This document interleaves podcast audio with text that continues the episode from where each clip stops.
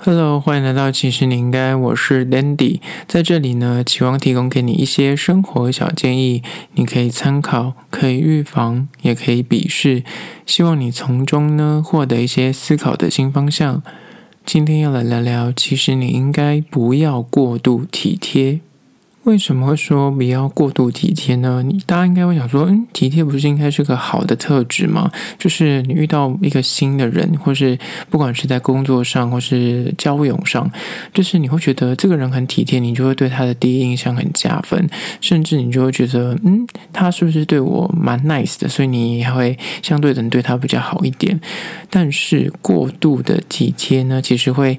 造成一些不必要的后续的麻烦，甚至是会让你自己，你知道，内心也受挫。那今天呢，一样以一部国片来做个引子，就是上周上映的《亲爱的杀手》。我之前会接触到这部片，是因为我之前就收到他的新闻资料，然后他的片商 就是一直主打的大尺度啊、情欲戏啊。男主角是所谓的行走的荷尔蒙郑人硕所来担纲这个主演，然后他在里面演的角色是身障的人士，然后他的父亲呢是由资深演员喜祥来担纲演出，然后他们在中间呢，因为他就是得要每天外出去卖刮刮乐啊、卖口香糖啊，然后在路上可能会受到一些嗯路人的欺负，然后因缘际会下认识了一个保全，这个保全呢就是嗯就是。本土剧里面常会出现他的呃身影，就是他叫做郑志伟，他常演一些戏说台湾的角色。然后他在这部片里面就演了一个 算是有点变态变态的保全。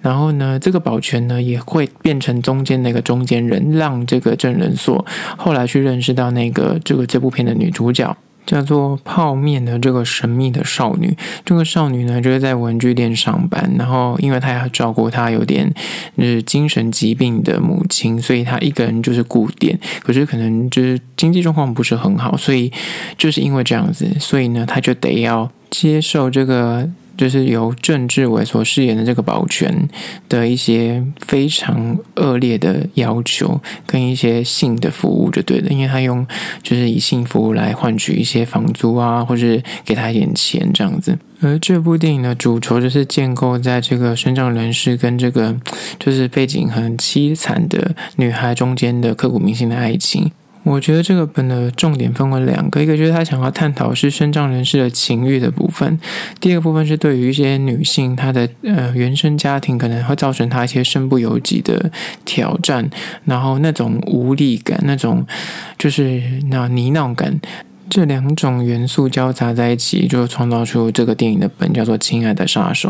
然后至于跟杀手什么关系，你可能进戏院就可以知道这个一探究竟。但是我个人看完这部电影之后，它的确就照片上的宣传，它是的确尺度蛮大的。然后，嗯、但是我觉得这个本有点可惜的地方，就是在于说，我觉得它探讨的东西有点，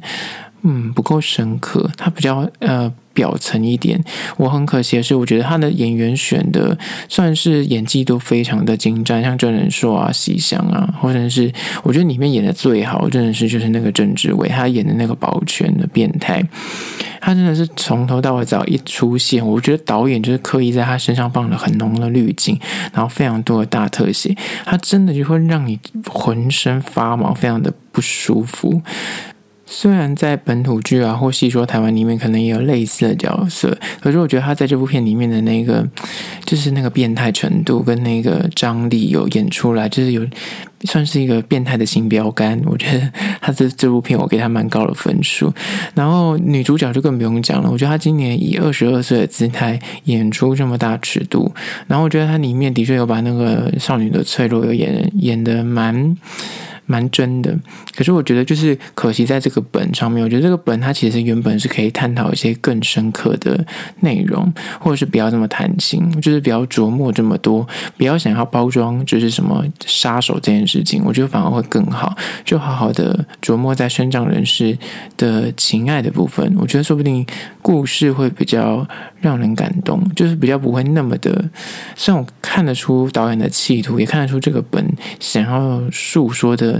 理念是什么。可是最终你就会因为就是觉得这故事的那个太表层，它没有办法太深到你内心去，而觉得很可惜。但我觉得片商他有意想要用情欲啊，或是大尺度来包装这部电影。可是我觉得这部电影的主轴真的不是那一块，这部电影的主轴应该是在身障人士的那个情爱的纠葛，跟那个少女本身家庭背景带给她的那个压力跟那个无力感。我觉得这才是这部片的两个看点。那当然还有今天我今天要讲的，不要过度体贴这件事情，在这部电影有两个体贴，一个是就是郑能硕。的爸爸就是喜祥所饰演的，对郑人硕的体贴。有些父母对于小孩子的体贴已经过度，那是会造成一种压力。那等下会讲到。那另外一种是，呃，这个少女就是由邱思琴所饰演的这个，她的妈妈是个心理疾病的人。可是邱思琴是一个算是非常负责任，然后什么事都往肚里吞的那种人，就一肩扛起家计。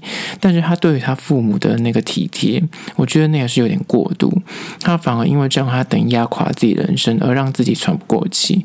而这两种不同面向的过度体贴，其实都是对关系有害的。我觉得都是应该要避免的。那回到今天的主题，就是其实你应该不要过度体贴，就是你的对人家的好，就是要用对点，然后放对位置，它才能够达到你要的目的。否则呢，你的体贴有时候可能会适得其反，让你们两个的关系不进反退。那第一点呢，是关于说为什么就是不要过度体贴呢？是因为呢，你的体贴有时候不一定是他要的贴心，就是很多时候我们自认的体贴，但对方 get 不到。你有没有发现，有时候你做了很多事情，不管是对同事做，或者是对你的另一半做，你做了一些你自以为觉得嗯很贴心的举动，可对方你就会发现，哎，怎么完全没有反应，或是你做了之后。他反而会给你一种很嫌弃，还会嫌你说，嗯。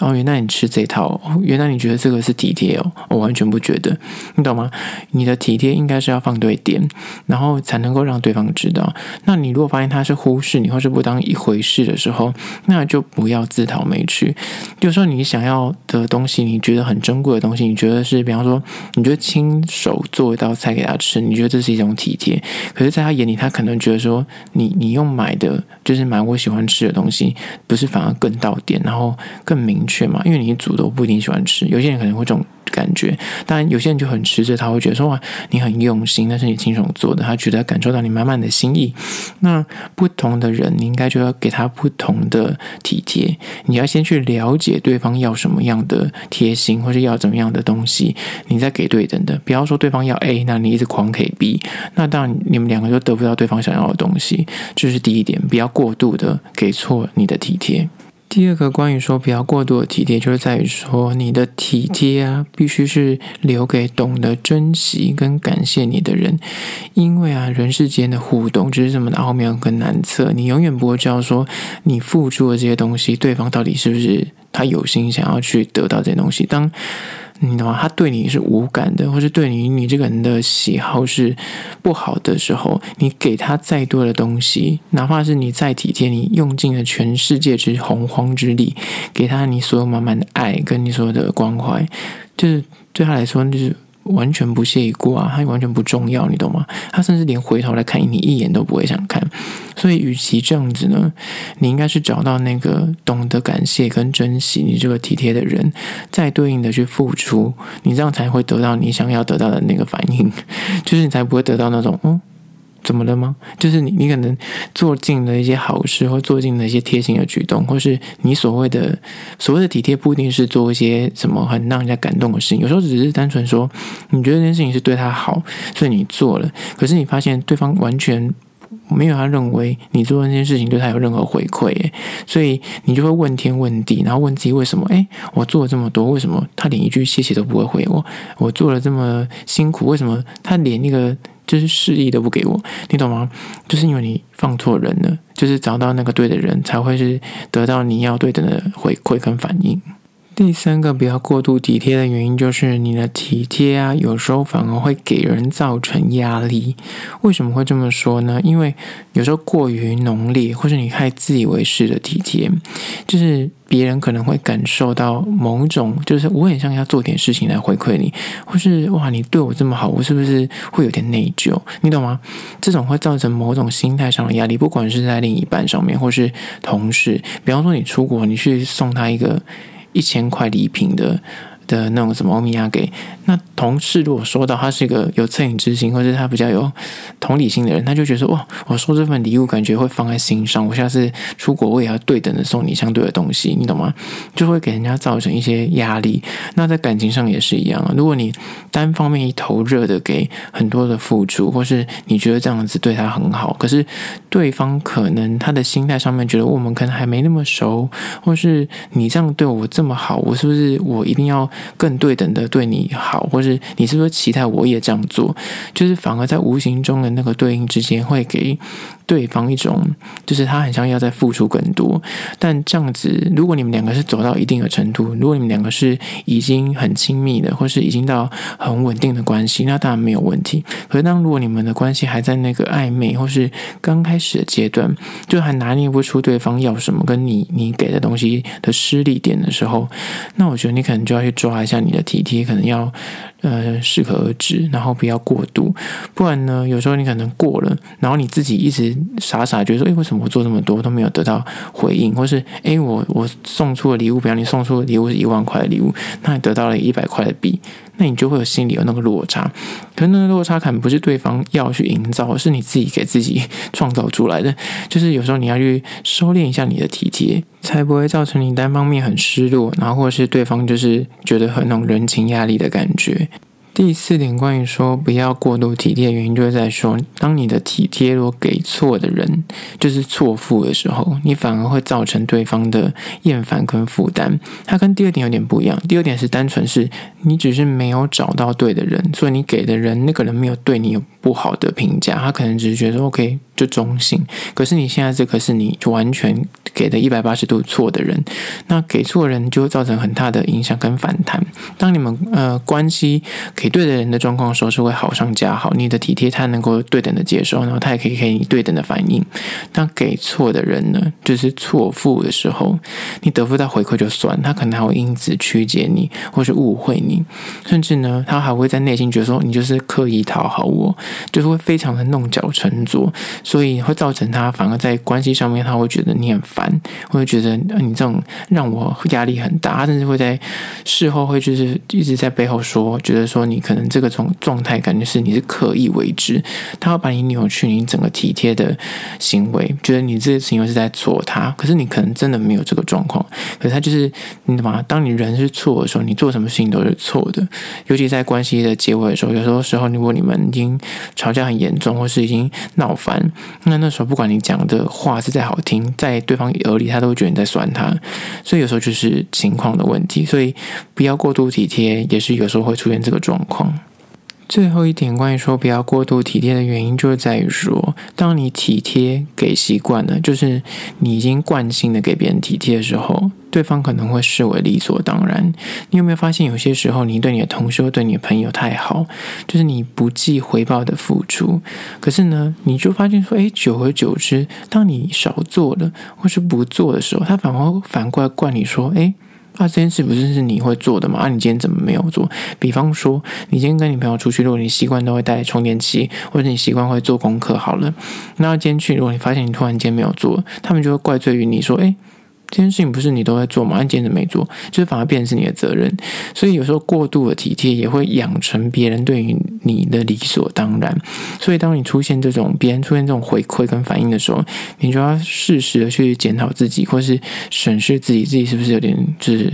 太过了，就是你的好是不是有点好过头了？就是适时要去反映一下，说，哎，不好意思哦，这件事情不是我的责任，或者是不好意思哦，这件事情，嗯、我之前是因为我觉得我们关系很好，所以才这样做。可是这个事情你也可以做吧？就你懂吗？适时为自己发声，然后挺身而出去捍卫一些自己的权利，才不会让这段关系后来走到失衡的状况。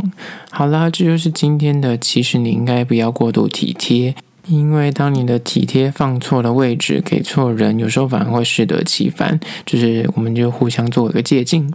好啦，这就是今天的，其实你应该下次见喽。